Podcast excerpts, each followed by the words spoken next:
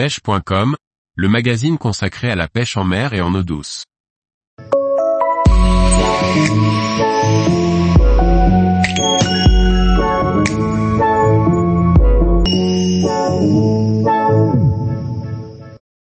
Quel matériel pour la pêche du cheven au leurre de surface?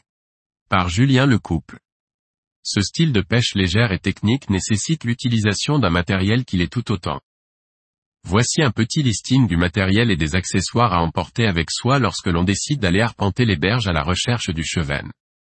Une des principales caractéristiques de cette approche est sa sobriété. Vous voyagerez léger et sans avoir besoin de prévoir une sortie sur une demi-journée ou plus.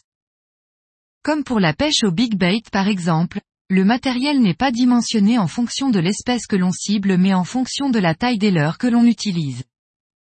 La pêche du cheven avec des imitations d'insectes nécessite donc obligatoirement l'emploi d'un matériel très spécifique, très léger mais avec une bonne réserve de puissance permettant à la fois des lancers efficaces et précis tout en assurant la maîtrise des premiers puissants rushs des chevennes pouvant atteindre des tailles supérieures à 60 cm pour les plus gros spécimens. Le combat d'un joli cheven sur du matériel light vous procurera beaucoup de plaisir. Afin de pouvoir lancer sans difficulté des leurres de moins de 5 grammes, l'utilisation d'un ensemble spinning est vivement conseillée. Le choix de la canne se portera donc en priorité sur un modèle ultralight, UL, d'1,80 m à 2,20 m en fonction des biotopes pêchés et doté d'une réserve de puissance suffisante pour contrer les premiers rushs des gros chevennes que vous pourrez rencontrer. Le sion plein de certains modèles permet de propulser aisément et avec précision les leurres les plus légers. Les cannes faisant plus ou moins 100 grammes devront être associées à des moulinets de 160 à 200 grammes un moulinet en taille 1000 pour les cannes jusqu'à 2 mètres et en taille 2500 pour les cannes de 2 mètres à 2,20 mètres. Par ailleurs, préférez un ratio élevé pour plus d'efficacité. Même si l'emploi de nylon est tout à fait envisageable, j'ai plutôt l'habitude d'utiliser de la tresse en raison de son diamètre très nettement inférieur à celui du nylon pour une résistance égale. Aussi, il faut accorder une importance particulière aux caractéristiques de celle-ci pour être totalement efficace en action de pêche. Une tresse fine, PE0, 6 à 0, 8, au profil rond très régulier limitera les frottements, cela vous permettant de gagner en précision et d'atteindre des distances de lancer plus importantes. La discrétion est de mise avec le cheven. L'emploi de fluorocarbone est très largement répandu pour la mise en œuvre de pêche fine et cela du fait de sa discrétion accrue vis-à-vis du nylon à diamètre égal.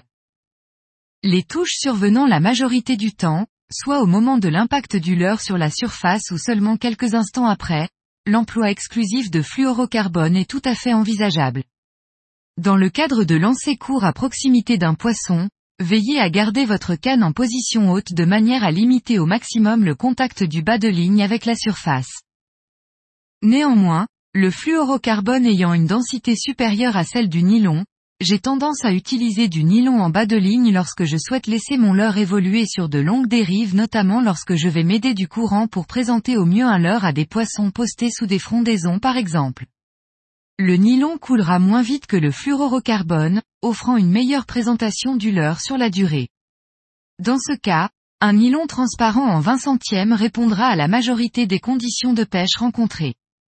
L'autre alternative est d'utiliser un fluorocarbone plus fin. Pour ce qui est de la longueur du bas de ligne j'opte généralement pour une longueur de canne de fluoro ou de nylon. Concernant le raccord entre la tresse et le bas de ligne, portez votre choix sur un nœud passant facilement dans les anneaux. J'utilise la plupart du temps le nœud Albright en raison de la facilité à le réaliser au bord de l'eau. Par ailleurs, cette pêche s'effectuant bien souvent à vue, une casquette associée à une bonne paire de lunettes polarisantes se montreront vite indispensables.